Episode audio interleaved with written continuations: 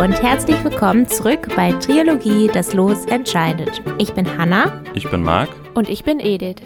Wie funktioniert eigentlich unser Podcast? Nach jeder Folge wird ein Los gezogen, anhand dessen der oder die Ziehende die nächste Folge gestaltet. Denn das Los entscheidet. Dabei kann das Thema nicht nur unmittelbar, sondern auch im weiteren Sinne mit dem Losbegriff in Verbindung stehen. Die genaue Themenwahl obliegt jedem und jeder selber, ebenso wie die Ausgestaltung der Folge.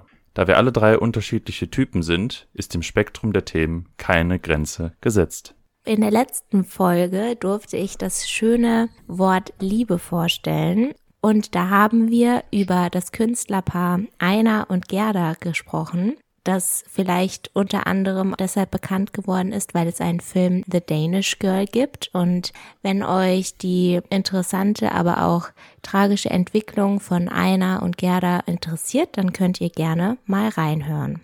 Heute ist Edith an der Reihe und sie stellt den fast konträren Begriff Bedrohung vor. Und wir sind schon sehr gespannt, was sie uns zu erzählen hat. Los geht's. Es war ein Montag, genauer noch, der 21. März 1977 gegen 2 Uhr nachmittags. Ein Tag, an den Petro sich noch ganz genau erinnern kann.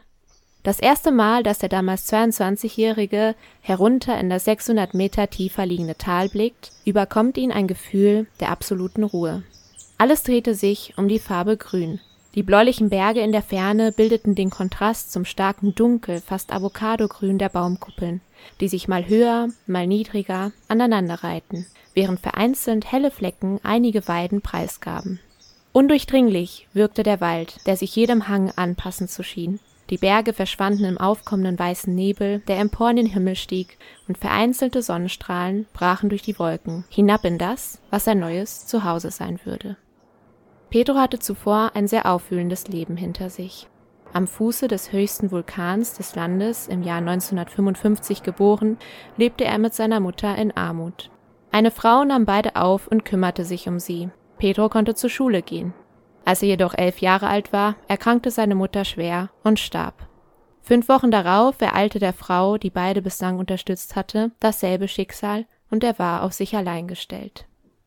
Es folgte eine Reihe schwieriger Ereignisse, denn Kontakt zum Vater bestand nicht, und die übrigen Verwandten, die Pedro missmutig aufnahm, behandelten ihn schlecht. Nach mehreren Monaten harter Arbeit und ohne die Chance auf Bildung beschloss er eines Nachts, wegzurennen. Die Reise brachte den Zwölfjährigen etwas weiter in den Süden, wo er neben Erwachsenen in der Landwirtschaft arbeitete. Im Alter von 15 Jahren zog er weiter Richtung Küste, und verbrachte seine Arbeitszeit auf Kakao, Kaffee und Bananenplantagen. An Malaria erkrankt und mit einer komplizierten Verletzung in der Lunge kam Pedro für neun Monate ins Krankenhaus. Nach seiner Genesung nahm er erneut Kontakt mit einem ehemaligen Arbeitgeber auf, bei dem er früher für einige Zeit in einem Holzunternehmen in der Hauptstadt gearbeitet hatte. Doch der Trubel, die Autos, der Lärm der Großstadt, alles war zu viel. Schließlich gab es eine Möglichkeit, dort rauszukommen, um mit dem Bus über die alte Straße Richtung Küste an diesen einen Ort zu reisen. 30 Häuser bildeten damals das ungefähr 150 kleine Seelendorf.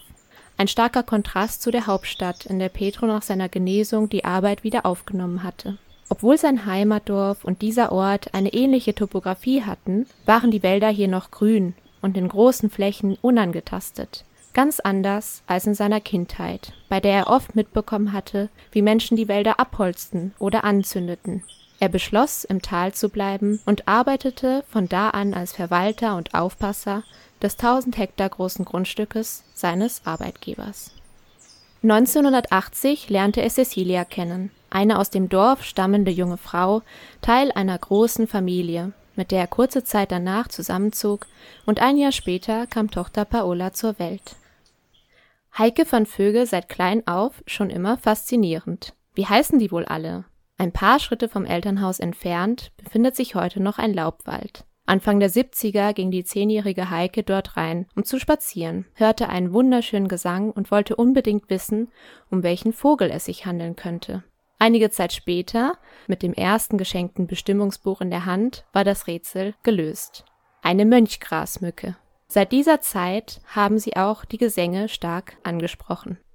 Im Fernsehen lief damals Daktari, eine Kinderserie, die in Afrika spielte, mit dem Tierarzt, der Daktari, dem Löwen Clarence und dem Schimpansen Judy. Ein Studium als Tierärztin wäre doch irgendwann ganz toll. Als die Zeit nahte, war der NC aber leider doch etwas hoch. Naja, dann erstmal ein Jahr warten und Theologie studieren. 1986 hatte sie schließlich das Biologiediplom in der Hand. An der Universität Frankfurt erfolgte dann die Promotion. Der zweijährige Forschungsaufenthalt über Nektarvögel in Südafrika bildete den Grundstein ihrer Doktorarbeit. Im Museum König in Bonn erhielt Heike ihre Postdoc-Stelle über der Deutschen Forschungsgemeinde. Ihre Neugierde nach neuen Biosphären mit einer anderen Vogelwelt führte sie schließlich auch nach Aufenthalten in Neuseeland und Hawaii. Das Naturkundemuseum war jedoch immer ein Ort, zu dem sie eine starke Verbundenheit gespürt hatte. Schließlich war dies auch der Grund, weshalb Heike Anfang der 90er nach Kolumbien gereist ist da das Museum König dort im Departamento del Valle eine Forschungsstation aufgebaut hatte. Zusammen mit einer kolumbianischen Co-Direktorin übernahm sie die Leitung. Nebenbei führte sie selbst ein kleines Projekt über Kolibris und Nektarpflanzen durch, musste aber auch Verwaltungsarbeiten erledigen, Gastwissenschaftlerinnen und Studierende betreuen. 1993 musste die Station allerdings wegen einer zunehmenden Bedrohung schließen. Fällt euch vielleicht ein, welche Spannungen in den 90ern in Kolumbien stark präsent waren? Ja, vielleicht wegen des Drogenhandels. Mhm. Anfang der 90er waren ja auch noch die FARC, Escobar hat ja noch gelebt und nach ihm die Nachfolgschaft der anderen Drogenkartelle, die dann im Machtkampf mit dem Staat stehen. Genau, also Kolumbien ist ja eigentlich bis heute, also ist jetzt ja schon besser, aber bis vor 20 Jahren oder so war es ja mit Escobar und den ganzen Drogenhandel noch ähm, ein sehr viel gefährlicheres Land als heute. Und dementsprechend ist das auch das Erste, was mir einfallen würde. Also eure Vermutungen liegen schon relativ nah dran an der Situation, wie es damals war. Und zwar hattet ihr ja auch das Stichwort FARC genannt und auch generell die ganzen Drogenkriege oder Drogenkartelle, die es zu der Zeit gab. Und deshalb musste die Forschungsstation auch verlegt werden und am besten in eine ähnliche Biosphäre. Denn aufgrund der gewaltsamen Auseinandersetzungen zwischen der Regierung und der FARC, also die Fuerzas Armadas Revolucionarias de Colombia, übersetzt die revolutionären Streitkräfte Kolumbiens, bei denen ja regelrecht die Kugeln um das Forschungscamp geflogen sind, war die Sicherheit der Person einfach nicht mehr gewährleistet. Ich habe ja auch eine kleine Infobox zu den FARC mit eingebaut. Die haben sich 1966 aus kleineren Guerillagruppen zusammengesetzt, die alle marxistische Ideale teilten und gegen die extrem ungleiche Verteilung von Landbesitz, Landraub sowie die Übergriffe der kolumbianischen Armee und paramilitärischen Kommandos im Dienste von Grundbesitzern vorgehen wollten, zusammen. Die FARC entwickelte sich zur größten Guerillabewegung. Ihr strategisches Ziel der politischen Machtübernahme in Kolumbien machte jedoch auch keinen Halt vor jeglicher Einschüchterung bis hin zu Entführungen und Exekutionen. 2016 wurde schließlich ein Friedensabkommen zwischen der Regierung und der FARC geschlossen 1993 reiste Heike nach Ecuador, wo sie viele Orte im Land bereiste, um ein neues und geeignetes Untersuchungsgebiet für die Vogelforschung zu finden. Ungefähr zur zweiten Hälfte dieses Jahres kam sie letztendlich nach mehreren Empfehlungen an dem Ort an, an dem Pedro 16 Jahre zuvor das erste Mal in das Tal geblickt hatte. Das kleine Dorf Mindo zwischen den Westhängen der Anden liegend, war damals ein noch relativ verschlafenes Dorf. Es war nur über eine Straße mit Quito und der Küste zu erreichen, und damals fuhren nur zwei Busse am Tag. Im Vergleich zu heute lebten noch weniger Ausländer in Mindo. Allerdings gab es etliche BesucherInnen, die aus aller Welt kamen, um die faszinierende Umgebung kennenzulernen. Denn es war eines der wenigen Dörfer, die in der Region noch so viel Wald in der unmittelbaren Umgebung hatte. Habt ihr eine Vermutung, welches Land die höchste Biodiversität der Welt haben könnte? Also insgesamt Kolumbien. Aber wenn man es dann auf den Quadratkilometer umrechnet, auf die Größe des Landes, dann Ecuador. War das denn richtig, Edith? Ja, das war richtig. Brasilien, Indonesien und Kolumbien sind eigentlich Spitzenreiter. Insgesamt, dass ja auch ein bisschen größere Länder sind. Und Ecuador ist richtig das artenreichste Land der Welt, was Pflanzen- und Tierarten in einem Quadratkilometer angeht. Dabei kommt die höchste Vielfalt der Erde an den Hängen tropischer Gebirge wie in den Nebelwäldern Ecuadors vor. Ja, cool. Ist aber auch interessant, dass es dann an den Hängen ist, ne? Wahrscheinlich, weil man da viele Höhenmeter abbilden kann. Mhm. Schnell erfuhr Heike, dass dieses Dorf auch noch etwas anderes ganz besonders machte.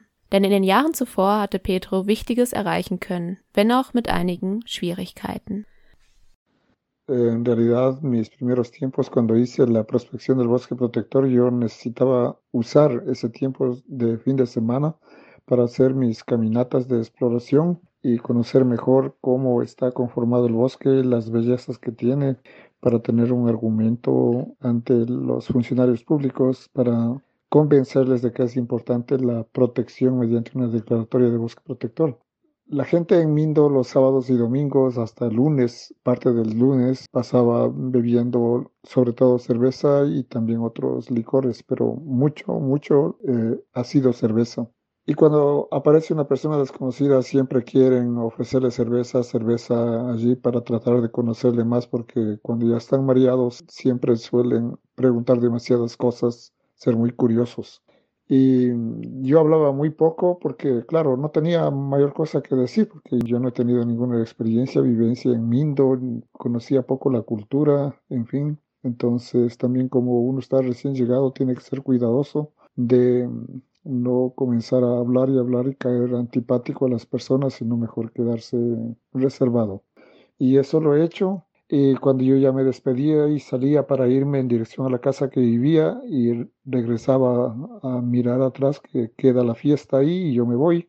Entonces veía que la gente daba la vuelta el dedo alrededor de la oreja con una señal diciendo, ah, señalando con el pulgar, a ah, este tipo que vaya es loco.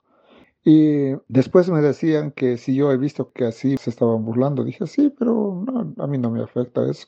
Y muchos años más tarde, otras personas también me han dicho que antes pensaban que estaba loco, que no entendían la propuesta, en fin, y que en la actualidad se sentían realmente muy eh, felices de que tienen negocios, emprendimientos ahí, aunque sencillos, pero sí les da un respaldo y una tranquilidad que en vez de estar yendo a estar andando en el bosque, cortando árboles y cargando de tan largas distancias la madera a hombro o sufriendo sus mulas, o también que van buscando para cazar animales, algo así, en lluvia y cruzando ríos peligrosos, en fin. Entonces, lo han dicho de sí mismo sin que yo les pregunte. Entonces, esto para mí me parece muy honesto, muy grato en reconocer que la labor que se hizo sí les sirvió y que entonces por esa razón se solidarizan en ayudar a defender el bosque y también hacer propaganda y decir nosotros los mindeños tenemos nuestro propio bosque protector gestionado por el pueblo y eso es bueno. Soll ich einfach mal sagen, was ich verstanden habe? Ja, kannst du gerne machen. Also ich glaube, du kannst mich immer berichtigen, wenn es irgendwie falsch ist. Vor allem, das ist so verwirrend, weil ich jetzt so im Italienischen drin bin und jetzt so wieder Spanisch zu hören, war total verrückt. Mhm. Ich glaube, er hat gesagt, dass er immer die Wochenenden genutzt hat, um die Wälder zu entdecken. Und das aber normalerweise in Mindo heißt das Dorf, oder? Ja. Dass da am Wochenende die Leute immer viel, glaube ich, Bier getrunken haben. Und dass am Anfang er eben immer auf Entdeckungsreisen gegangen ist, um so die Natur zu erkunden und auch so herauszufinden, wie man sie schützen kann und äh, wie man die Natur besser behandeln kann. Und dass sie ihm auch viele Jahre später gesagt haben, dass sie dachten, dass er verrückt ist, weil er das immer gemacht hat. Und ich glaube, sie konnten das nicht so nachvollziehen. Und ich glaube, er hat auch gesagt, dass er am Anfang eben auch nicht viel gesprochen hat mit den Leuten, weil er auch die Kultur da nicht kannte und neu war. Genau, dass es aber im Endeffekt jetzt eben was ganz anderes ist, weil man es jetzt nachvollziehen kann. Aber dass, als er da eben noch jünger war und das erste Mal da war und so, ich sag mal, in ihren Augen merkwürdig war, weil man das nicht nachvollziehen konnte, dass die Leute dort ihn ganz anders wahrgenommen haben. Kommt es dem nahe, was er gesagt hat? Ja, das kommt denn auf jeden Fall sehr nah. Das hast du echt ganz gut übersetzt. Ich habe es, glaube ich, sogar noch mal kürzer in, in meiner Übersetzung hier so übernommen. Also voll gut, weil du da wirklich viele Details nochmal preisgegeben hast. Und das Einzige, was ich noch ergänzen kann, ist, dass am Ende genau diese Leute wieder auf ihn zugekommen sind und ihm halt gesagt haben, ja, eigentlich dachten wir, du seist verrückt. Aber irgendwie hat das Ganze schon ganz schön viel gebracht. Und wir sind jetzt froh, dass wir zum Beispiel nicht mehr diese schwere Arbeit wie früher als Holzfäller oder Viehtreiberin oder so sowas erledigen müssen und ähm, genau, also mega gut übersetzt. Dankeschön. Und ihr erfahrt jetzt auch im nächsten Abschnitt, wie das alles passiert ist. Seit seiner Ankunft im Jahr 1977 wanderte Pedro an seinen freien Tagen über drei Jahre lang durch verschiedene Grundstücke. Ziel war es, festzustellen, wie sich der Wald zusammensetzte. Zahlreiche Baum- und Tierarten konnte er ausfindig machen. Einmal ist er sogar einigen Affen begegnet, die er zuvor noch nie gesehen hatte und daher ihre Art nicht ausmachen konnte. Die krasse Vielfalt, die ihm begegnete, erfüllte ihn mit einer unglaublichen Bewunderung. Der deutsche Zimmermann Heino Diekmann, den Petro über den DED, den Deutschen Entwicklungsdienst, kennengelernt hatte, wurde in der Zeit zu einem Freund und Mentor. Heino zeigte einigen lokalen Männern, darunter auch Petro, wie man nachhaltig mit Holz arbeiten kann und inspirierte sie somit für den Schutz der Wälder. Denn ohne Wald kein Holz und keine Arbeit. Dem Deutschen kam schnell zu Ohren, dass Pedro viel über den Wald, der in den Hängen von Mindonambillo lag, wusste. Zwischen 1984 bis 86 versuchten sie somit Kontakte und Alliierte aus Quito für ihr Vorhaben zu gewinnen. Frank Krüger von der GTZ, der Deutschen Gesellschaft für technische Zusammenarbeit, heute GES, also GZ, unterstützte sie dabei. Andere bedeutsame Unterstützer waren der Minister und Historiker Vladimir Serrano, der Naturalist und heutiger Stadtrat von Quito Juan Manuel Carrión, der Ökologe Galo Ventimilla und zudem auch der Direktor der Nationalen Forstdirektion Mario Pescarolo. Auf Geheiß vom nationalen Forstdirektor hin setzte Petro einen Brief mit einer Petition für die Erklärung eines Naturschutzgebietes an den damaligen Präsidenten Ecuadors León Febres Cordero auf die große Mehrheit der Familien aus Mindo, die mittlerweile auch hinter der Idee standen, setzten ihre Unterschrift darunter. Allerdings gab es wenig Hoffnung, dass die Regierung, gefrage denn der Präsident, überhaupt eine Antwort auf die Anfrage armer Leute aus einem kleinen Dorf geben würde. Doch tatsächlich kam eine positive Rückmeldung zurück und die Menschen aus dem Dorf stellten somit Kontakt zum Landwirtschaftsministerium her, denn damals gab es noch kein Umweltministerium, sondern lediglich eine nationale Forstdirektion. Diese entsandten dann WissenschaftlerInnen, um Pedros Befund zu der ökologischen Vielfalt wissenschaftlich zu begutachten. Dies passierte alles im September vom Jahr 1987. Eine weitere Unterstützerin war die Zahnärztin Flor Figueroa, eine gute Freundin Petros, die in der Hauptstadt arbeitete und den Transport wichtiger Beamter für die Begutachtung des Waldes zwischen Quito und Mindo organisierte der Landesforstmeister setzte sich zudem dafür ein, dass Holzabfäller das Gebiet freiräumen müssten. Die Planung für die Grenzsetzung des Naturschutzgebietes war in vollem Gange. Zwei Großgrundbesitzer, einer von denen, Pedros ehemaliger Arbeitgeber, schlossen sich der Sache an und waren damit einverstanden, dass der Großteil ihres 6000 Hektar großen Grundstücks Teil des Bosque Protectors, das bedeutet Schutzwald, werden sollten Laut dem GDZ-Mitarbeiter Frank Krüger würde es Jahre dauern, bis das Gebiet wirklich offiziell als geschützt anerkannt werden könnte. Laut seiner Erfahrung dauert der Prozess in Deutschland allein schon zwei bis drei Jahre. Zeit, die Petro und den anderen viel zu lange erschien, denn so lange konnten auch weiterhin Bäume gefällt und das Habitat zerstört werden. Allerdings nur sieben Monate nach dem Antrag, am 12. April 1988, war es durch harte Arbeit der Bevölkerung gelungen, dass die ministerielle Vereinbarung Nummer 118 unterschrieben wurde. Ein Ministerialbeamter reiste mit einer Kopie nach Mindo und überreichte auf dem Dorfplatz feierlich das symbolische Dokument.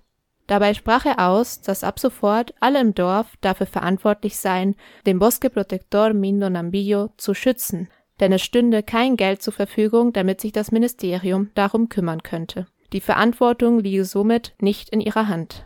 Er empfohl, dass sie sich dafür Unterstützung suchen sollten, um Umweltbildungsprogramme einzuführen, damit auch künftige Generationen diesen Wald erhalten könnten, so wie man es in Costa Rica täte.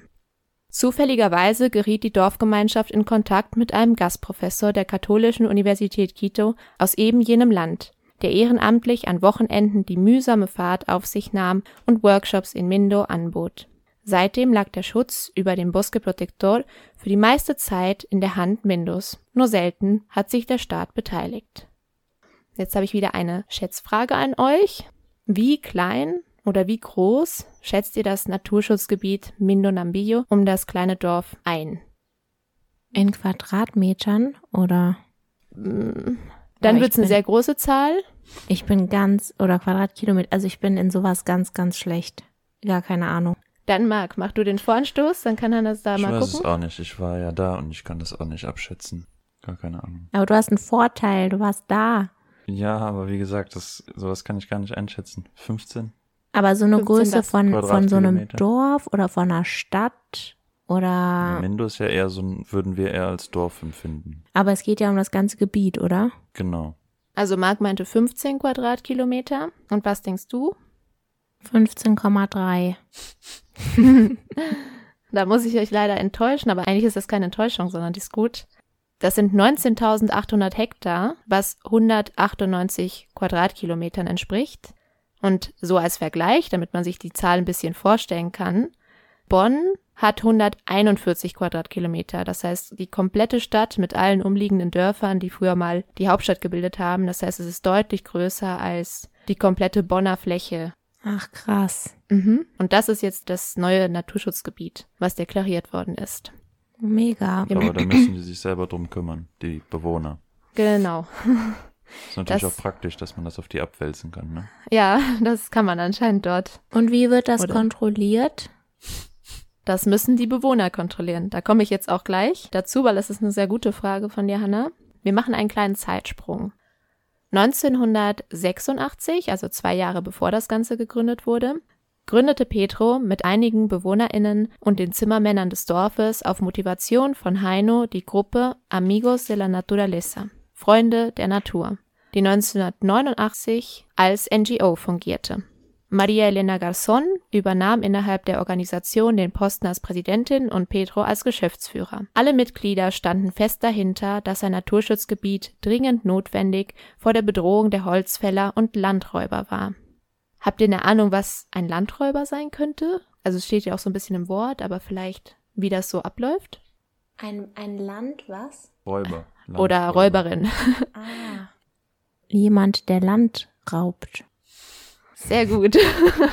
ja, also, oder du, Marc? Ja, ich würde sagen, so fernab von den großen Städten, da ist es ganz wichtig eigentlich, dass man Dokumente hat, die einem zuverlässig bestätigen, wie groß das Land ist. Und ich glaube aber so auf dem Land haben das A nicht viele und B ist es sehr unklar, wo das eine Land anfängt und das andere des Nachbarn dann eben beginnt. Und dass man da dann versucht, oder diese Landräuber versuchen, eben scheinbar legal einen Kampf um das Land des Nachbarn zu führen, um dem das abspenstig zu machen. Ja, also darunter könnte man das, glaube ich, auch verstehen. Es muss aber tatsächlich nicht ein Nachbar sein. Aber so, was ihr gesagt habt, also man raubt Land und man nimmt das in Besitz, obwohl man die Papiere nicht hat, obwohl man das Grundstück nicht rechtmäßig erworben hat oder ähnliches oder ja, ähm, es ist auf jeden Fall eine illegale Landbesitznahme und das sind sogenannte LandräuberInnen. Okay. Mhm. Allerdings muss man den Wald nicht nur vor ihnen schützen, denn auch die Junta Parroquial, also der Gemeindevorstand, sträubte sich gegen die Initiative. Wenn man sie fragte, weshalb, konnten sie keine richtigen Argumente hervorbringen. Der Verdacht auf Korruption und Interessenskonflikten aufgrund der Holzvorkommnisse machte sich breit. Eine Reihe an unterschiedlicher Bedrohungen kam auf die Initiatorinnen des Schutzwaldes zu.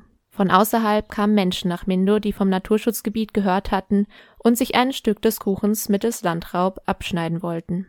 So erhielten die Amigos de la Naturaleza beispielsweise ein Schreiben eines Anwaltes, der ihnen stark davon abriet, Aktionen gegen die Landräuber vorzunehmen, denn es sei ja das Recht armer Leute, Land zu besitzen. Können wir kurz darüber sprechen, wie süß dieser Name ist? Amigos de la Naturaleza. Ja, der ist voll süß, ne? Die gibt es heute noch. Alle, also die sind nicht mehr so stark vertreten, aber ja. so. Diese Personen waren jedoch nicht am Schutz der Natur interessiert, sondern wollten die eingenommenen Ländereien weiterverkaufen oder abholzen, um Viehweiden anzulegen. Dabei waren diese Menschen auch bereit, die Bevölkerung in Mindo einzuschüchtern und Gewalt anzuwenden. In dieser Zeit gehörten Drohungen fast an die Tagesordnung, die insbesondere gegen die Mitglieder der NGO Amigos de la Naturaleza gerichtet waren.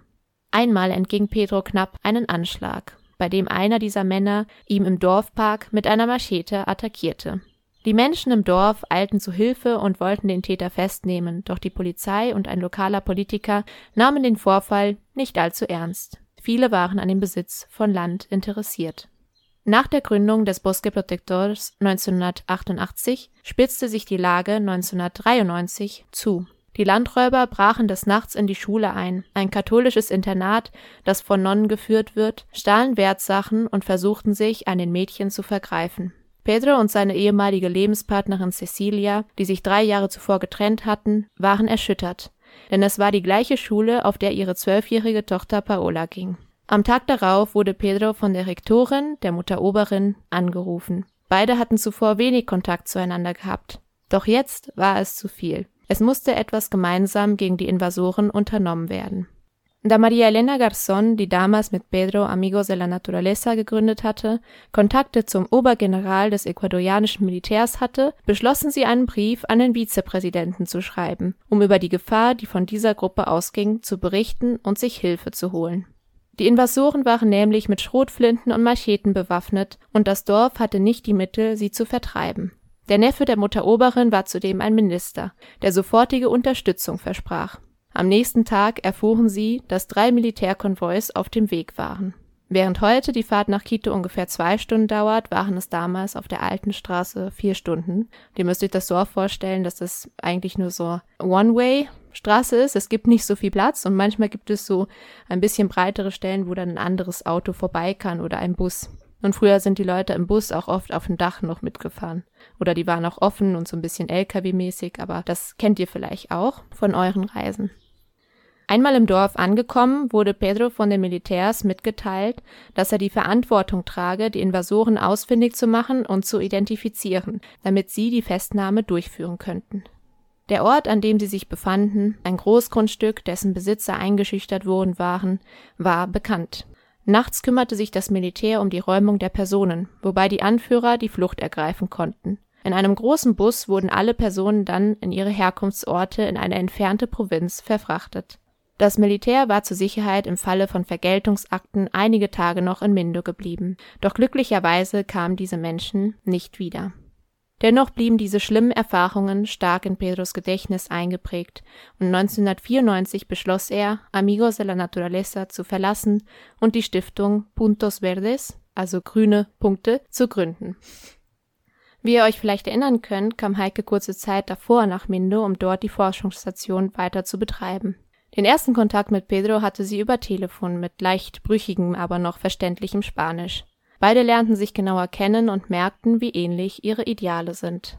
1995 heirateten sie schließlich in Deutschland und Heike entschied, nach Ecuador auszuwandern. Gemeinsam kauften sie ein Grundstück in der Nähe der Hauptstraße, nur wenige Kilometer vom Dorf Mindo entfernt. Sie beschlossen, ihre Arbeit in der Umweltbildung fortzuführen und sich für den Erhalt der noch existierenden Wälder sowie der Wiederaufforstung zu widmen.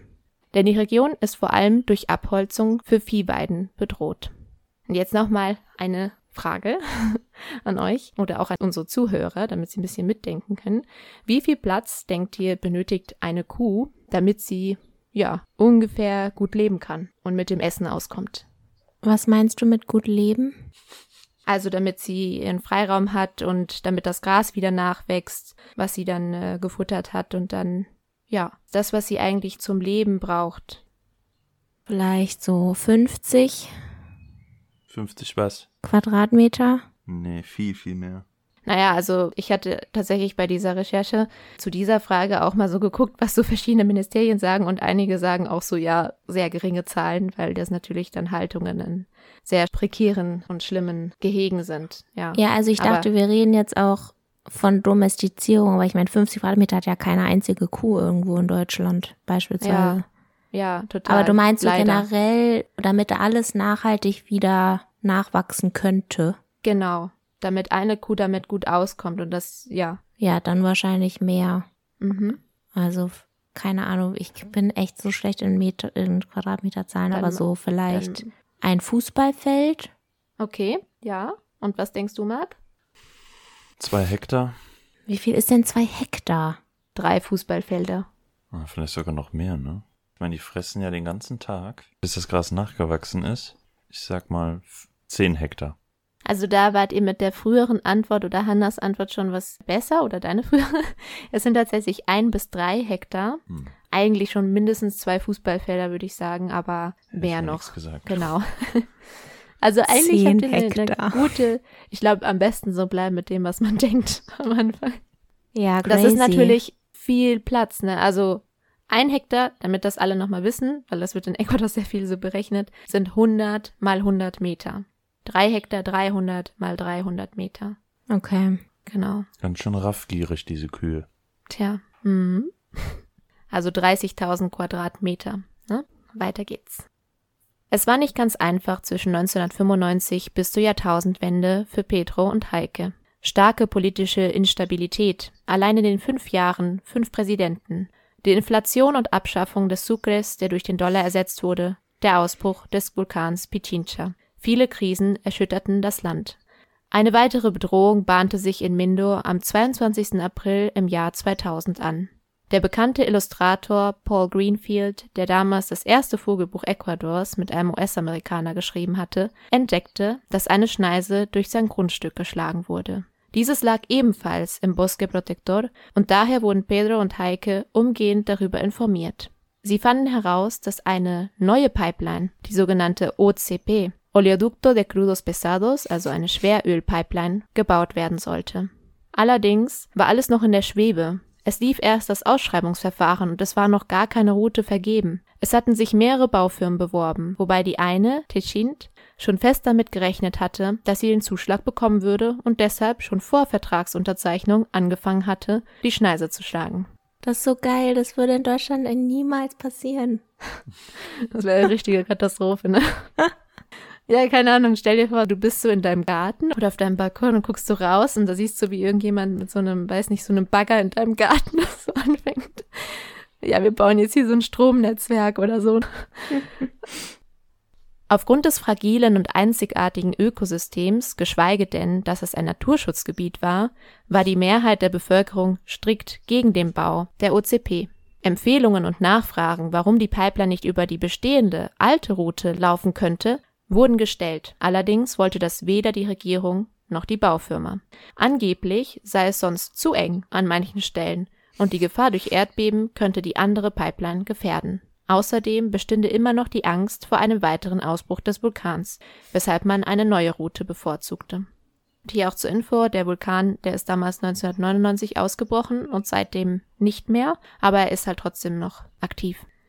In Mindo wurde das Komitee Pro Ruta Menor Impacto für eine Route mit dem geringeren Schaden gegründet. Pedro und Heike sowie die anderen Mitglieder des Komitees versuchten in alle möglichen Informationen über den vorgesehenen Bau zu kommen. Dabei wurde festgestellt, dass der Bau durch die WestLB finanziert wurde. Diese Landesbank gehörte zum damaligen Zeitpunkt zu über 50 Prozent dem Land Nordrhein-Westfalen. Heike bemühte sich somit, Aufmerksamkeit für den Fall in Deutschland zu gewinnen. Die Umwelt- und Menschenrechtsorganisation Urgewalt schloss sich dem Kampf an, sowie Kirchengemeinden, Rentner, Studierende und noch viele mehr. Es fanden Protestaktionen vor dem Finanzministerium in Düsseldorf sowie gleichermaßen im Dorf Mindo, der Kreisstadt Los Bancos bis hin zu Quito statt. Ich habe jetzt noch mal ein Audio für euch. Ja, ich kann da vielleicht eine kleine Begebenheit erzählen. Ähm, ich bin aufgrund ähm, des Konflikts auch damals nach Deutschland geflogen ich hatte da etwas im Gepäck, was ich dann im Finanzministerium in Düsseldorf abgeben wollte. Und ich bin halt am Bahnhof angekommen in Düsseldorf und stieg dort in ein Taxi. Und der Taxifahrer, dem Namen nach ähm, ein Herr mit Migrationshintergrund, wir kamen ins Gespräch und er hat gefragt, was ich denn hier so treiben würde. Und ich sagte, ja, ich würde dann dort und dort hingehen wegen der Pipeline. Ach, und er wusste sofort, um was es ging. Mhm. Er, er, der Name WestLB sagte ihm etwas, Pipeline, Ecuador, Mindo. Er war total informiert, also ein Taxifahrer in Düsseldorf und das hat mich doch schon stark, ja, berührt, dass das so bekannt war. Genau, jetzt einmal auch die Frage, was Heike wohl im Gepäck hatte, weil das ja sehr wichtig ist zu wissen. Es gab nämlich die Möglichkeit, den Vertrag einzusehen, der zwischen der WestLB, also dem Finanzier und dem Auftraggeber, mit der Baufirma geschlossen wurde. Da gab es einen Passus, in dem stand, wenn man nachweisen könnte, dass bei dem Bau die Umweltrichtlinien der Weltbank nicht erfüllt würden, dass dies halt ein Grund wäre für die WestLB, sich von der Finanzierung zurückzuziehen, ohne dass Reaktionszahlungen erfolgen müssten. Und da sahen Heike und Petro und alle Leute, die daran beteiligt waren, ihre Chance. Deshalb setzten sie sich in Kontakt mit Robert Goodland. Das war ein Kanadier, der viele Jahre für die Weltbank gearbeitet hatte und der damals für die Weltbank die Umweltstandards entwickelt hatte, mit der Bitte, dass er ein unabhängiges Gutachten erstellen sollte. Robert Goodland reiste dann nach Ecuador und sprach mit allen Konfliktparteien, der ecuadorianischen Regierung, der Baufirma, der Betreiberfirmen und mit denjenigen, die dagegen waren. Er schaute sich die Baustellen vor Ort an und erstellte dementsprechend ein recht umfangreiches Gutachten zusammen. Jetzt auch eine Frage. Habt ihr Spekulationen, wie dieses Gutachten ausgefallen ist? Also ich denke mal eher sehr negativ. Also dass es nicht die Anforderungen erfüllt, die es eigentlich erfüllen müsste. Das denke ich auch. Ich denke, das wird man vielleicht auch an dem Beweis sehen. Mhm. Okay. Der Beweis ist tatsächlich das Gutachten. Ach so, okay. Ich dachte jetzt, jetzt Es irgendwie so ist ein nicht Stück noch- verseuchtes Erde mit Nee, es ist leider Erde nicht noch spektakulärer. Aber ich kenne andere Fälle, wo das auch so gemacht wurde, tatsächlich mit verseuchter Erde. Also ein guter Tipp. Ja, ihr habt schon recht. Leider. Das Gutachten enthielt die klare Aussage, dass der Bau der OCP die Umweltrichtlinien der Weltbank nicht erfüllt. Gerade mal 35 der 100 Prozent der Umweltrichtlinien waren erfüllt.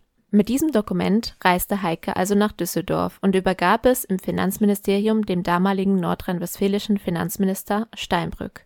Per Steinbrück, der spätere Kanzlerkandidat. Ja, genau. Okay. Das Gespräch verlief jedoch ernüchternd, denn es folgte nur eine spärliche Reaktion und Heike merkte, dass es auf diesem Weg nicht geht. Denn in vieler Hinsicht regiert Geld die Welt, Umweltstandards hin oder her.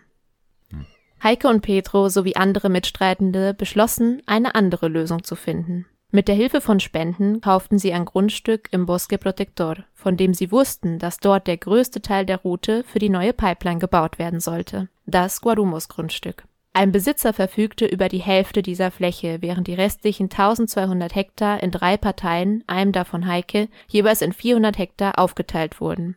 Die Gesamtfläche beläuft sich auf 24 Quadratkilometer. Dabei verpflichteten sich alle Parteien, die Grundstücke unter absoluten Naturschutz zu stellen. In diesem Sperrgrundstück ereignete sich jedoch wieder eine bedrohliche Situation. Wir waren schon eingetragen im Grundbuch und haben halt diesen jungen Leuten erlaubt, dort ein Widerstandscamp zu errichten. Und dann bekamen wir eines Tages einen Anruf von diesem Volontär. Wir waren gerade bei äh, meinen Eltern zu Besuch und er schrieb, dass er in der Nacht aufgewacht sei in dem Zelt, weil er nämlich einen Pistolenlauf an der Schläfe gespürt hätte. Das Camp ist gestürmt worden von Militär, das also nicht in Militärfahrzeugen dort hingekommen ist, sondern in Fahrzeugen der Betreiber- und Baufirma.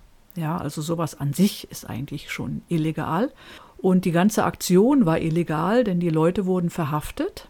Wie gesagt, da war unser Volontär dabei, da war auch noch ein guter Bekannter, Willow Wacker zum Beispiel, aus dem Dorf Mindo dabei. Die Leute wurden alle verhaftet. Die Ausländer wurden in einer Nacht- und Nebelaktion vor den entsprechenden Botschaften ausgesetzt, unter anderem auch unser deutscher Volontär. Und die anderen, die Äquatorianer, kamen erstmal ins Untersuchungsgefängnis. Also teilweise sind Personen wirklich des Landes verwiesen worden. Das ist unserem Volontär Gott sei Dank nicht passiert. Ja, dann haben wir uns auch in Mindo zu einer spektakulären Aktion entschlossen. Wir haben nämlich einen Schwertransport der Pipelines, also diese Rohre transportiert hat für diese Pipeline, ähm, ja, entführt und nach Mindo zwangsumgeleitet und haben dann gesagt, okay, wir lassen halt ähm, diesen Schwertransport mit dem Fahrer und Begleiter frei, wenn wir unsere Leute aus dem Gefängnis bekommen. Denn das war ja auch eine total illegale Aktion. Denn sie waren ja mit unserer Erlaubnis auf unserem Grundstück. Da kann nicht die Polizei oder das Militär kommen und die Leute einfach willkürlich verhaften. Denn sie haben ja keinen Hausfriedensbruch begangen. Nichts. Sie waren ja mit unserer Erlaubnis auf diesem Grundstück. Crazy. Mhm. Ganz schön crazy, ja. Ich wollte gerade sagen, da könnte man einen Film zudrehen, aber du machst ja schon eine Podcast-Folge draus. Ja, und ich meine, so viele Leute, die uns hören. Ja, Da muss man keinen Film mehr drehen. Ich Muss meine, man keinen, nee. unsere Reichweite. Genau. Ähm, in Mindo kam es wiederum zu einer weiteren Auseinandersetzung zwischen einer Spezialeinheit der Polizei und der Bevölkerung. Sí, efectivamente, sobre la llegada del grupo élite de policías. Bueno, como se trataba ya de una confrontación entre una buena parte de la población contra la empresa, bueno, una empresa grande de un consorcio petrolero, es ya más o menos como la lucha de un titán contra, bueno, contra algo pequeño pero no fácil de dominar. Entonces vino el bus lleno de los policías para desalojar a las personas que no dejaban salir el tráiler que estaba cargado los tubos. Y ante eso las mujeres se han organizado y comenzado a llenar el puente para impedir el paso. Entonces esto se formaba como a manera de una cadena en forma pacífica, no violenta. Y los policías debían desbaratar esta cadena para poder atravesar, aunque sea a pie, hacia el sitio que se encontraba el tráiler y poder entonces hacerle que salga. Y como la situación se volvió tan difícil porque no lo podían hacer, eh, porque no lo podían mover de ahí a las mujeres por más fuerza que hacían los policías, es decir, no actuaban con violencia física, bueno, eso se sabe, pero sí ejercían eh, presión física. O sea, no golpes, pero presión de otra naturaleza para poderles desarticular la cadena que estaba formada allí. Habían forcejeos, inclusive el jefe de la policía ha estado a punto de perder su boina que cubre su cabeza y esto perderlo es una falta gravísima para un policía y más si tiene rango mayor, entonces las sanciones son muy severas. Y por suerte algún otro policía pudo agarrar esta boina antes que vaya a parar abajo al río, el río que estaba crecido. Bueno, así fue como ocurrían las cosas. Pedro hat ja jetzt berichtet oder sich daran zurückerinnert, dass diese Spezialeinheit ja zum Dorf anrückte von der Polizei und da haben viele, viele Frauen aus dem Dorf beschlossen, dass sie sich auf die Brücke setzen und das ist der einzige Zugang, um ins Dorf zu gelangen, weil man da über den Fluss muss. Und die haben dann praktisch äh, sich auf die Brücke gesetzt und einen friedlichen Protest gemacht oder die wollten keinen Durchgang gewähren. Da gab es, glaube ich, auch sogar schwangere Frauen und so mit dabei. Und ja, Paola war damals, glaube ich, auch jugendlich und die hat auch mitgemacht. Und die blockierten diese eine Brücke. Und die Polizei, die halt das Ziel hatte, den Trailer und die zwei Geiseln zu befreien, wandte jetzt auch keine brutale Gewalt an, versuchte zwar die Frauen so ein bisschen auseinanderzureißen, aber es ist ihnen nicht wirklich gelungen. Was Petro am Ende auch noch so ein bisschen erzählt, ist, dass der Polizei überhaupt fast seine Mütze, da gibt es wohl so ein bestimmtes Wort, das kann ich jetzt leider nicht übersetzen, verloren hat und das wäre fast in den Fluss gefallen, was ein ganz großes Sakrileg oder wie sagt man das? Eine große Schande für ihn gewesen wäre. Da waren dann alle ein bisschen in Panik anscheinend. Und ja. Die Mütze! genau. Also das hat Peter mir in dem Interview erzählt, aber das war jetzt nicht im Audio dabei, aber der Chef dieser Polizeibrigade sozusagen hat angeordnet, dass man Paola wohl festnehmen soll oder ihr das mal zeigen soll. Da hat sie versucht, ihn zu beißen und dann ist ihm die Mütze wohl runtergefallen oder sowas. Ja. Und die Frauen blieben halt sehr standhaft und die Baufirma musste dann auch mit den Protestierenden verhandeln. Der Schwertransporter wurde freigesetzt und die Inhaftierten aus dem Widerstandscamp mussten durch eine Anhörung vor dem Richter in Quito durch. Der Bürgermeister von Quito setzte sich jedoch für diese ein und die Inhaftierten wurden straffrei, ja, in Freiheit gelassen. Die Regierung war jedoch weiterhin dafür, dass der Bau in der geplanten Route durchgesetzt werden sollte. Auch Menschen aus der Bevölkerung waren vom Bau überzeugt, denn sie versprachen sich Arbeitsplätze und große Erträge.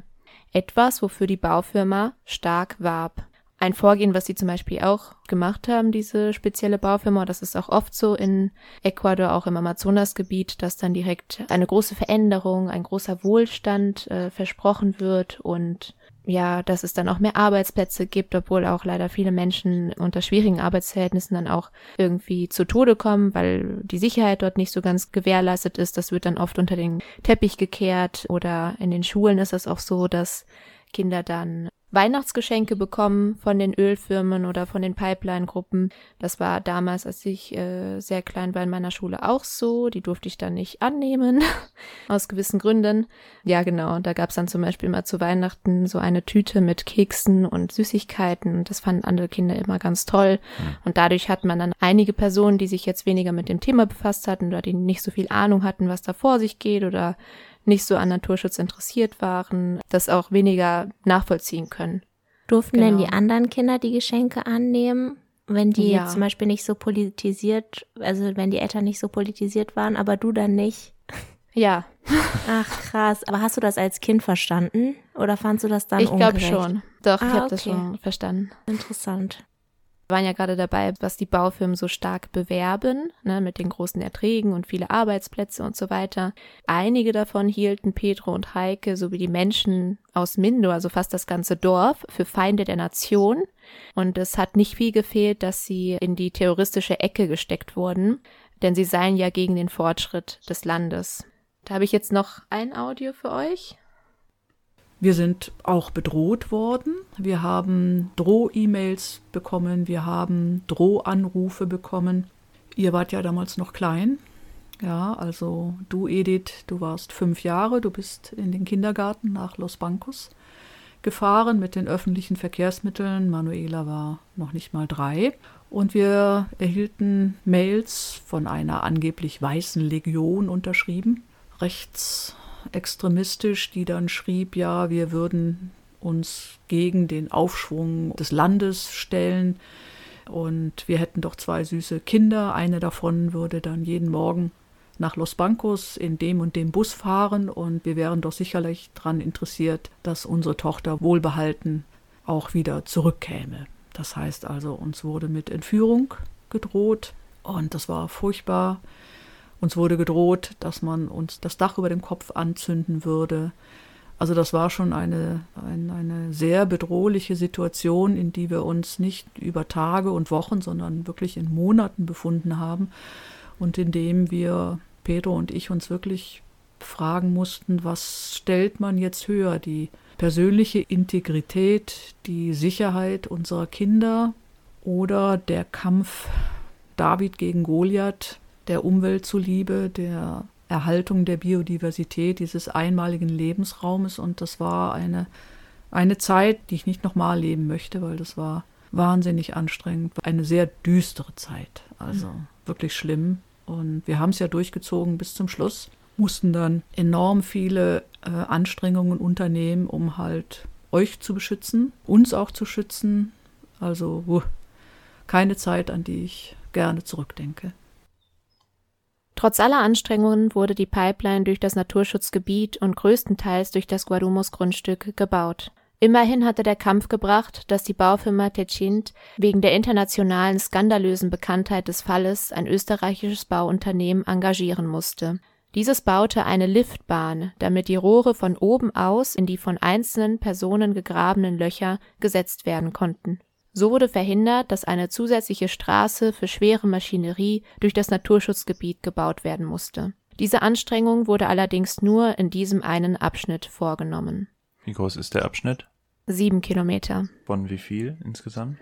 Die komplette Pipeline ist 485 Kilometer lang. Und die reicht vom Amazonasgebiet, wo das Öl herausgedrillt wird, bis hin zu den Raffinerien an der Küste. Und damit ihr euch auch das nochmal genauer vorstellen könnt, der Durchmesser, den so eine Straße, also das ist nicht eine Straße, sondern das ist meist so ein bisschen grasbewachsenes, ähm, offenes Land haben muss, damit darunter die Pipeline ist und damit immer wieder Inspektionen durchgeführt werden können und so weiter, muss zwischen 10 bis 30 Meter Durchmesser betragen. Und das war natürlich auch so eines der Gründe, weshalb die Menschen in Mindo stark dagegen waren, weil so eine breite Straße, also manchmal an manchen Stellen, das habe ich auch selbst schon gesehen, ist das äh, 50 Meter breit, wo die Pipeline drunter durchführt. Das bedeutet, dass zum Beispiel Tiere wie der Puma, die ein ganz großes Gebiet für sich brauchen, dann auch gehemmt werden, weil das einfach wie eine Straße ist, die durch ihr Naturgebiet durchgeht oder für viele andere Tiere oder dann werden die vielleicht leichter gefressen, weil sie keinen Unterschlupf finden und so weiter.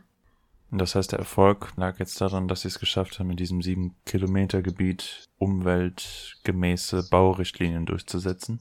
Ja, genau. Aber der Rest, der blieb so, wie es war. Der blieb bei diesen 35 Prozent Richtlinien erfüllt von 100 Prozent ungefähr. Aber bei diesem einen Punkt. Also das ist das Krasse, dass sie da auch nicht mal alle 100 äh, Prozent oder so von Umweltschutzrichtlinien erfüllt haben, sondern es waren nur so um die 70 Prozent, weil die an manchen Stellen auch im Naturschutzgebiet Berge abgetragen haben, mhm. weil oben herum einfach die Breite irgendwie dann nur so zwei oder drei Meter betrug auf den höheren Bergen. Da musste der ganze Berg abgeschnitten werden und so, damit das irgendwie ähm, gut ist, was natürlich auch zu Erdrutschen führt und zu weiteren Schäden für die Umwelt, aber auch für die Sicherheit von der Bevölkerung. Dabei endet das Ganze aber noch nicht, denn ganze elf Jahre lang, von 2003 bis 2014, führten Heike und Petro einen Prozess gegen die OCP zusammen mit den anderen Besitzern des Guarumos Grundstückes durch. Denn die Firma hat die Pipeline durch deren Grundstück gebaut, allerdings ohne ein Enteignungsverfahren oder Zahlung der beschädigten und benutzten Abschnitte. Ach, krass. Ja. Und auch noch dazu. Letztendlich wurde der Prozess dann von dem entsprechenden Gericht zu den Akten gelegt, weil es keine weitere Beweisaufnahme von beiden Seiten gab. Es kam zu einer außergerichtlichen Einigung. Heike und Pedro besuchen regelmäßig das Grundstück und schauen nach dem Rechten. Die Firma erlaubt es ihnen, den Weg dafür zu benutzen. Heute sind Pedro Peñafiel und Heike Brieschke immer noch im Umweltschutz aktiv. In dem Reservat Mindolindo empfangen sie Besucher, führen Workshops durch und forsten Weideflächen mit Partnern aus Deutschland wie der Artenschutzstiftung des Zoos Karlsruhe und der Klimaschutzagentur Karlsruhe wieder auf. Mindo ist in der Geschichte des Landes verewigt als der erste Ort, der aus eigener Initiative einen Naturschutzbereich deklarieren wollte. International bekannt ist Mindo ebenfalls, nicht nur wegen der Gründung des Bosque Protectors Mino Nambillo oder dem Kampf gegen die OCP, sondern auch wegen der einzigartigen Natur, die Touristen aus aller Welt anzieht. Zum Abschluss habe ich noch einen letzten Kommentar von Petro, weil das sind ja meine Eltern, die ich dafür interviewt hatte. Und da wollte ich sehr gerne, dass er mir noch einmal sagt, wie er das jetzt rückblickend betrachtet und wie dieser Zusammenhalt oder wie diese ganze Geschichte Mindo beeinflusst hat in Bezug auf die ganzen Bedrohungen, die immer wieder aufgetaucht sind und wie er das jetzt in Retrospektive sieht. En realidad, Mindo se ha caracterizado por ser un pueblo que cuando hay que defender una causa común se unen muchísimos, aunque entre sí tuvieran rivalidades de, no sé, tipo religioso, político o de otra índole dentro de lo que es lo correcto, de la convivencia, digamos así, adecuada, a pesar que hay ciertas cosas que no siempre concuerdan. Entonces, en una causa común se unen todos y no prevalece una posición ideológica o religiosa así. Se lucha por una misma causa y eso es lo que la población de Mindo ha hecho para que se garantice la existencia del bosque protector hasta la actualidad siempre defendiendo una serie de problemas que se han presentado como invasiones y que no han podido tener éxito porque no han logrado su cometido, porque se lo ha defendido a tiempo y con mucha firmeza. Entonces ese es un mérito como pueblo, o sea, más que una, dos o tres personas, es el pueblo, porque dos o tres golondrinas, dicen, no hacen el invierno. Esa es la característica de Mindo, por suerte hasta ahora. Y esperemos que en el futuro siga así. Das war meine Folge oder mein Thema äh, mit ganz schön vielen Bedrohungen. Und ja, ich wollte mich bei meinen Eltern bedanken, dass sie hier mitgemacht haben, auch viel preisgegeben haben und ja, uns ein bisschen so dran teilhaben lassen konnten. Und ja, ich bin, glaube ich, auch immer wieder froh und dankbar, dass ich so die Erfahrung hatte oder auch obwohl es auch schwer war und ich habe es teilweise auch mitbekommen als Kind und als Jugendliche, wie, wie schwierig oder wie angespannt auch manche Situationen waren, dass das trotzdem einiges erreicht wurde oder zumindest auch diese Gewissheit oder diese Ideale da sind in Mindo. Und das hat mein Vater jetzt noch einmal gesagt ganz am Ende in der letzten Sequenz, dass Mindo trotz aller Unterschiede oder trotz aller Schwierigkeiten zusammengehalten hat und dass es nicht nur auf den Kampf von zwei oder drei Leuten zurückzuführen ist, sondern dass es wirklich ganz viele Akteure gibt, die sich durchgesetzt haben, egal welcher Religionszürigkeit, egal welche ja, äh, Vergangenheit es da gab, egal wie die Politik sich auch mal verhalten hat. Äh, man merkt, dass Mindo zusammengehalten hat, dass es das noch immer tut und er hofft, dass es weiterhin so bleibt und dass dieser einzigartige Ort halt erhalten bleibt. Ja, auch wieder sehr ernüchternd. Ich finde das schon bei deinen Eltern so sehr bewundernswert, dass sie so diese Karriere machen, die natürlich sehr von Idealen geleitet ist. Weil beide hätten ja auch einen Lebensweg wählen können, wo am Ende beispielsweise mehr Geld herausspringt und wo man auch nicht so eine hohe Frustrationstoleranz braucht. Weil die beiden, gerade jetzt mit dem Fall, den du vorgestellt hast, sie machen ja noch viel mehr, aber jetzt, wenn es um diesen Kampf mit der Ölpipeline geht, sieht man ja, dass es wirklich ein Kampf gegen Windmühlen ist. Man sieht halt auch wieder, wie wenig Rechte, also Rechtsgrundlage und Verfassung und alles wert ist auf dem Papier, wenn es einfach nicht eingehalten wird. Und wenn man dann sogar den Staat als Gegner jetzt hat, dann ist es wirklich sehr schwer, was auf breiter Ebene effektiv ausrichten zu können. Da ist jetzt natürlich nur noch der Tropfen auf dem heißen Stein, dass das Ganze auch nochmal international so ist und dass es da jetzt auch nochmal eine deutsche Beteiligung dran gab, wo sich genauso wenig an Verträge und Rechtsgrundlagen gehalten wird. Also es ist schon wieder super ernüchternd. Ja, das ist schon wirklich manchmal sehr traurig.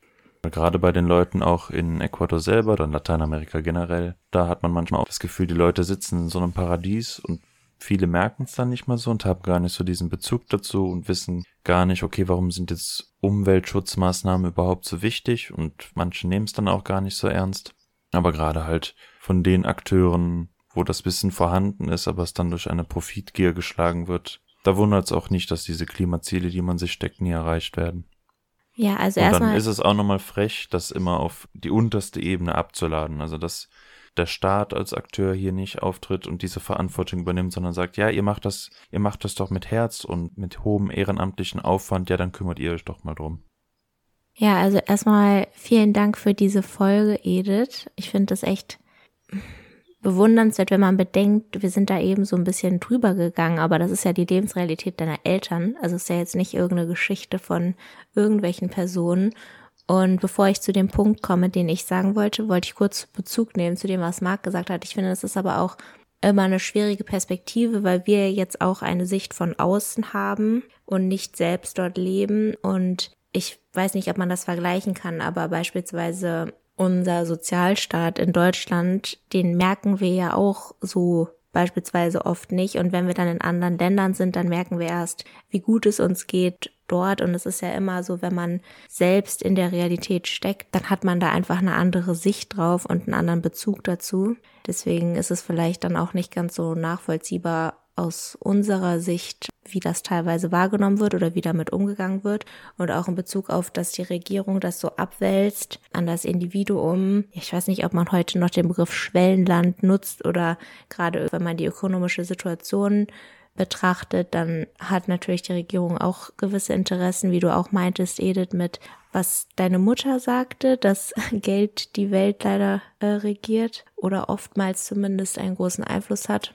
Und ja, ich würde gerne aber hervorheben, wie bewundernswert ich das finde, dass deine Eltern diese Ideale nicht nur haben, sondern auch die wirklich vertreten, weil das hat man ja ganz oft, also dass man eigentlich Idealvorstellungen hat und dann aber die Theorie und die Praxis dann doch auseinanderklaffen, weil man merkt, okay, die Ideale, die ich eigentlich vertreten möchte, die lassen sich einfach nicht umsetzen oder anwenden und man wird so ernüchtert und ähm, ich finde es immer mega beeindruckend, wenn Leute dann trotzdem immer weitermachen. Also diese Stehaufmännchen und Frauchen, die dann irgendwie, obwohl es, wie Marc auch schon meinte, so ernüchternd ist und oftmals einfach so krass Kräfte zerrt, dass man dann trotzdem weitermacht.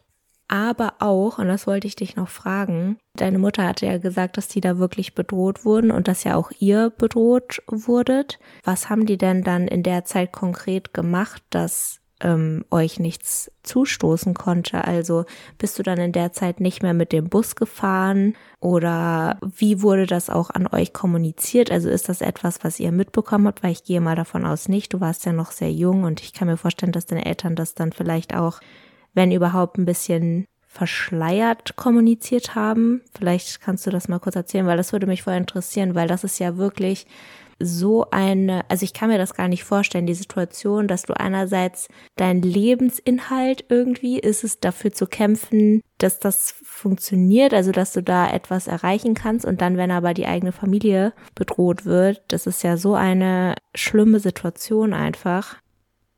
Ja, danke euch beiden für eure Kommentare und auch für die Rückfrage. Also ich gehe einmal noch ganz kurz auf Marks Einwurf ein und dieses Gefühl von der Ernüchternheit. Und das hatte ich auch ein bisschen, als ich das jetzt recherchiert hatte, als ich mit meinen Eltern lange gesprochen habe. Und man fühlt sich so von außen ein bisschen machtlos und so, dass man nicht so viel tun kann. Und die gewinnen ja eh.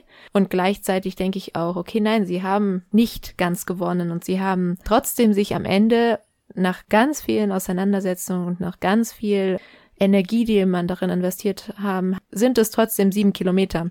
Obwohl man so denkt, okay, es ist vielleicht immer nur dieser kleine Schritt, den man machen kann, aber ähm, oder den man macht. Aber ich glaube, dann weiß die Baufirma zum Beispiel auch, okay, nicht jede Person oder nicht jedes Dorf wird das über sich ergehen lassen. Und da muss man auch über die eigene Art und Weise, wie man dann zum Beispiel etwas baut oder so drüber nachdenken. Das kostet dann vielleicht im Nachhinein sogar weniger Geld, weil wenn das Öl liegt, dann ist das noch viel schlimmer. Also die ganzen Schäden, die dadurch entstehen, die Krankheiten, die entstehen, die Gefahr für die ganze Wasserversorgung für Menschen. Also das sind Sachen, die es bei uns im Amazonasgebiet leider schon oft gab und viel zu oft. Und von daher denke ich auch immer, es ist ernüchternd und es ist schwierig und alles und gleichzeitig ist es trotzdem ermutigend, weil die Menschen heute auch noch in Mindo immer noch zueinander stehen. Äh, viele kennen die Geschichte, viele waren involviert und es in die heutigen Generationen auch übergegangen ist. Das dazu. Und dann zu deinem Punkt, Hanna, oder zu der Frage. Also ich wusste das, als ich natürlich klein war, nicht so richtig. Ich wusste immer, es gibt diesen Streit oder es gibt dieses Problem. Ich weiß noch, was ich ganz klein hatte. Ich habe sogar noch zwei T-Shirts, die mir mein Papa gemacht hat, die er so bedruckt hat, so Slogans, sowas wie, äh, ich glaube, ich möchte ein schönes und sauberes Mindo und sowas. Also, dass ich schon so wusste, diese OCP ist schlimm. Das war mir, als ich klein war, immer bewusst und ich wusste, da können Menschen sterben, da sterben Tiere, so nach dem Motto, die Flüsse werden schmutzig, wenn das kaputt geht, die machen den Wald kaputt. Das ist etwas, womit ich aufgewachsen bin, was mir bewusst war. Aber dass jetzt so konkret diese Drohungen im Raum standen, das wusste ich lange Zeit nicht. Ich glaube, das hat man mir erst als Jugendliche dann noch mitgeteilt, aber auch der Prozess für meine Eltern war sehr zermürbend, war sehr schwierig. Das hat auch viel, viel, viel Geld gekostet, weil sie das aus eigener Tasche gezahlt haben. Und der hat ja elf Jahre lang gedauert. Und das habe ich schon viel stärker mitbekommen. Und dann in Bezug auf die Sicherheit ich bin oft mit meinen Eltern mitgereist, wenn sie Projekte hatten. Das heißt, ich war manchmal für längere Zeit auch nicht in der Schule. Und ich glaube, jetzt im Nachhinein denke ich auch, dass sie das gemacht haben, damit Manu und ich, meine Schwester, sicher sind. Paola war dann zum Glück ja schon erwachsen, aber trotzdem bestand die Gefahr immer noch. Also viele Leute waren wachsam, viele Leute haben zueinander gehalten. Und als ich sehr klein war, hatte ich auch eine Familie in Los Bancos, in der Stadt, wo ich dann zum Kindergarten gegangen bin, die mich direkt vom Bus, als ich ausgestiegen bin, abgeholt haben und mich bis zur Schule gebracht haben. Also das war immer so ein Muss für meine Eltern, dass das wichtig ist. Und wenn ich nach Hause gekommen bin mit dem Bus, dann war direkt eine Volontärin immer da oder ein Volontär, die uns in Empfang genommen haben. Die haben uns, glaube ich, auch fast nie alleine gelassen, als wir klein waren. Also es gab immer irgendwie Babysitterin vom Dorf oder so dabei. Ich glaube, das waren so Anstrengungen, die sie unternommen hatten und uns halt wirklich auch viel mit auf die Arbeit mitgenommen haben. Wenn die auch mal an der Küste waren, da hatten sie auch noch so Entwicklungszusammenarbeit mit der Europäischen Union gemacht, an Schulen und so weiter. Also das war schon dass man so das Gefühl hatte, man wird so ein bisschen bewacht, aber jetzt, ich habe mir dabei nie was gedacht. Ich habe immer einfach nur gespielt und hatte so meinen Spaß und erst als ich älter wurde und das mit dem Prozess mitbekommen habe, da war das schon sehr hart. Ja. Mhm. Ja, vielen Dank für die Beantwortung der Frage und danke an Heike und Pedro, die ja vielleicht sogar zuhören, dass sie die Protagonisten der heutigen Folge waren. Vielen Dank, Edith, war richtig cool. Ja. Also cool ist vielleicht gerne. das falsche Wort, aber. Ja, spannend. Viele Bedrohungen. Und ich wollte euch auch noch gerne darauf hinweisen, liebe Zuhörende, ich werde auch noch ein paar Fotos von damals hochstellen auf unseren tollen Instagram-Account, den wir für euch angelegt haben, damit ihr immer so ein bisschen Background-Informationen mitbekommt. Und da könnt ihr dann auch mal dieses Gefühl vielleicht mitbekommen, wie der Wald dort aussieht, wie Petra und Heike damals aussahen, welche Menschen dahinter stehen und ja, das alles so ein bisschen dokumentiert haben auf unserer Instagram-Seite triologie.podcast. Vielen Dank. So, jetzt muss Edith natürlich noch ihr losziehen für die nächste Folge, die sie gestalten darf. Mhm. Und es ist ein gelbes Los mit dem Begriff Boah, ich bin gespannt. Also es ist schon mal von dir, Hanna. Freiheit. Freiheit. Das finde ich sehr schön. Ein richtig cooles Los. Da kann man sehr viel machen. Und jetzt bin ich auch sehr gespannt, was du uns zu fragen hast. Denn jetzt kommt Die Frage der Woche. Du, du. Okay. Achtung, Stereotyp, aber ich befinde mich ja gerade nicht in Deutschland und es geht um das tolle Produkt oder die tolle Erfindung der Bäckerei, der deutschen Bäckerei. und stellt euch vor, ihr steht drin und habt die Produktauswahl vor euch von Brot über Baguette, über Teilchen, über Übrigens, der Begriff Teilchen ist ein regionaler. Wusstet ihr das? Kurzer, Nee. Ab, kurzer Schweifer, also den kennen viele gar nicht. Nicht zu verwechseln mit Teilen. Und genau, ihr seht Süßwaren als auch herzhafte Sachen vor euch. Die ganze Produktpalette malt sie euch aus in eurem Kopf. Habt ihr sie präsent vor euch. Und jetzt fragt euch, welches Produkt ihr am ehesten wärt. einmal alles bitte. Welches Produkt spiegelt euch als Charakter oder als Persönlichkeit am besten wider? Hm. Okay, vielleicht können wir damit anfangen. Süß oder salzig? Das äh, hängt davon Das ab, ist was uns du überlassen. bist, Edith. Ja. Genau. Ja, was bin ich? Also Sehr wenn ihr noch mehr überlegen wollt, dann kann ich auch anfangen. Ja, voll gerne. Und zwar, ihr könnt ja sagen, ob ihr dem zustimmen würdet. Wir können uns ja gegenseitig Rezensionen geben. Äh, glaube ich, dass ich ein Sonnenblumenkern-Vollkornbrot wäre. Und zwar, man weiß, was man bekommt. Also es ist nicht so schleierhaft. Man denkt, hä, ist das jetzt ungesund, ist das gesund? Was ist es? Ist es salzig oder süß? Und ich glaube, dass das ganz zutrifft. Also wenn man sich dieses Brot kauft, dann weiß man, was es ist. Und es ist aber trotzdem vielfältig im Sinne von, es hat verschiedene Kerne in sich. Man weiß nicht so ganz, was die Inhaltsstoffe sind. Es können mal mehr Sonnenblumenkerne sein, mal mehr andere Sachen. Und ich würde sagen, dass das ganz gut passt, weil ich auch unterschiedliche Interessen habe und auch vom Typ her, glaube ich, unterschiedlich bin, aber trotzdem immer die gleiche Basis habe. Also trotzdem immer, ja, wie gesagt, man weiß, was es ist. Es ist so ein ehrliches Produkt. Okay, das klingt ja so richtig selbstbeweihräuchernd, aber ich glaube, ihr wisst, was ich meine. Und man kann es aber sowohl, wenn man Bock hat, herzhaft als auch süß genießen. Das heißt, es kommt immer drauf an, in welcher Laune man ist. Und also ich meine jetzt nicht dieses dunkle, richtig so Schwarzbrot, Schwarzbrot, sondern dieses, wie sagt man dazu, Vollkorn, Nussbrot, was auch immer. Und ja, ich glaube, das wäre meine Antwort. Marc schüttelt den Kopf. Ich finde die Frage ein Verbrechen, aber ich glaube, das gehört zu diesen Fragen, über die man eigentlich tagelang vorher nachdenken muss, um die ganzen Konsequenzen seiner Antwort abdecken zu können. Nein, ich habe da auch nicht lange, also ewig drüber nachgedacht. Einfach das, aber was das dir einfällt. Sonnenblumen-Vollkornbrot ist dabei rausgekommen. Ja, wirklich. Du. Vielleicht eine Brezel. Warum? Ja, ich glaube, was Süßes würde schon rausfallen. Aber ich glaube, so eine Brezel geht eigentlich immer und auch dieses in sich so verschlungene, ich glaube, das stellt meine Gedanken und sowas ganz gut dar. Ja.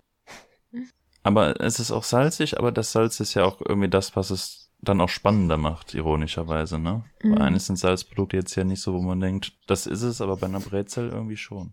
Okay, interessant. Ich hätte dich auf jeden Fall etwas Süßem zugeordnet. Ja, ich dachte auch eher was Süßes. so einen schönen Berliner. Mit Zucker übergossen. Ja, Und aber dann, aber, Füllung. ja, aber ein Kern, den man von außen nicht sieht. Genau, dass der Und- voll süß ist. Oh ja, und weich. Ja. Aber Marc, fremd, du musst nicht fremd, enttäuscht sein. also Fremd- und Selbstwahrnehmung bei uns läuft. ja, ich glaube auch. Edith, was ist denn deine Antwort? Schwierig. Also, ich habe eigentlich zuerst so ein bisschen an so einen Hefezopf gedacht, weil er halt süß ist. Aber ich finde, also sehr süß bin ich jetzt auch nicht, sondern so ein bisschen. Dann dachte ich so, nee, ist, ich bin eigentlich auch mal so, mal so, mal so. Und da passt, glaube ich, so ein belegtes Brötchen ganz gut. Mhm. Mit ähm, irgendwie ein bisschen äh, Tomate und Salat und vielleicht auch ein bisschen Remoulade. Etwas durchmischt. Genau, Mhm. das passt, glaube ich, zu mir, weil ich von den Kulturen her auch so durchmischt bin und auch sehr gerne herzhaft esse und halt nicht so ganz in diese süße Fraktion falle. Genau, das ist meine Antwort. Sehr gut. Ich würde sagen, wir sind eine gute Kombi, ein gutes Frühstück. Ja, auf jeden Fall. Ein sehr Dann gutes Frühstück. vielen Dank für eure Antworten. Das war Ah, okay. Edith hat es schon geteasert. Ich gehe trotzdem nur darauf ein, wie ihr uns insgesamt erreichen könnt. Also zuerst einmal, Edith hat es schon gesagt, unser Podcast gibt es auf Instagram, wo wir auch für diese Folge tolle Bilder euch zur Verfügung stellen unter triologie.podcast. Wenn ihr uns eine Mail schreiben wollt, könnt ihr das gerne tun unter triologie.podcast.gmail.com. Dort könnt ihr uns auch eigene Themenvorschläge schicken. Wenn ihr Folgenthemen selber uns vorschlagen wollt, dann schreibt bitte in den Betreff den jeweiligen Namen, damit die anderen beiden nicht reingucken und davon gespoilert werden. Ihr könnt uns auf vielfältigen Plattformen hören, wo ihr es gerade tut, entweder Spotify, Apple oder auf YouTube. Wir hatten gesagt, das nächste Los, das Edith hat, ist Freiheit. Aber die nächsten drei Folgen werden Sonderfolgen sein, um zu zelebrieren, dass Hannah gerade nicht unter uns weilt, sondern im fernen Italien ist. ah, schön, das muss gefeiert werden. Ja, Wir brauchen jetzt noch so eine. Jetzt geht's weiter. Und deshalb wird jeder von uns ein Los zum Thema Rom vorstellen. Ja, Leute, seid Uh. gespannt. Das heißt, nächstes Mal schaltet ein, denn Marc wird die erste Rom-Folge vorstellen. Macht's gut! Tschüssi. Vielen Dank fürs Zuhören. Ciao.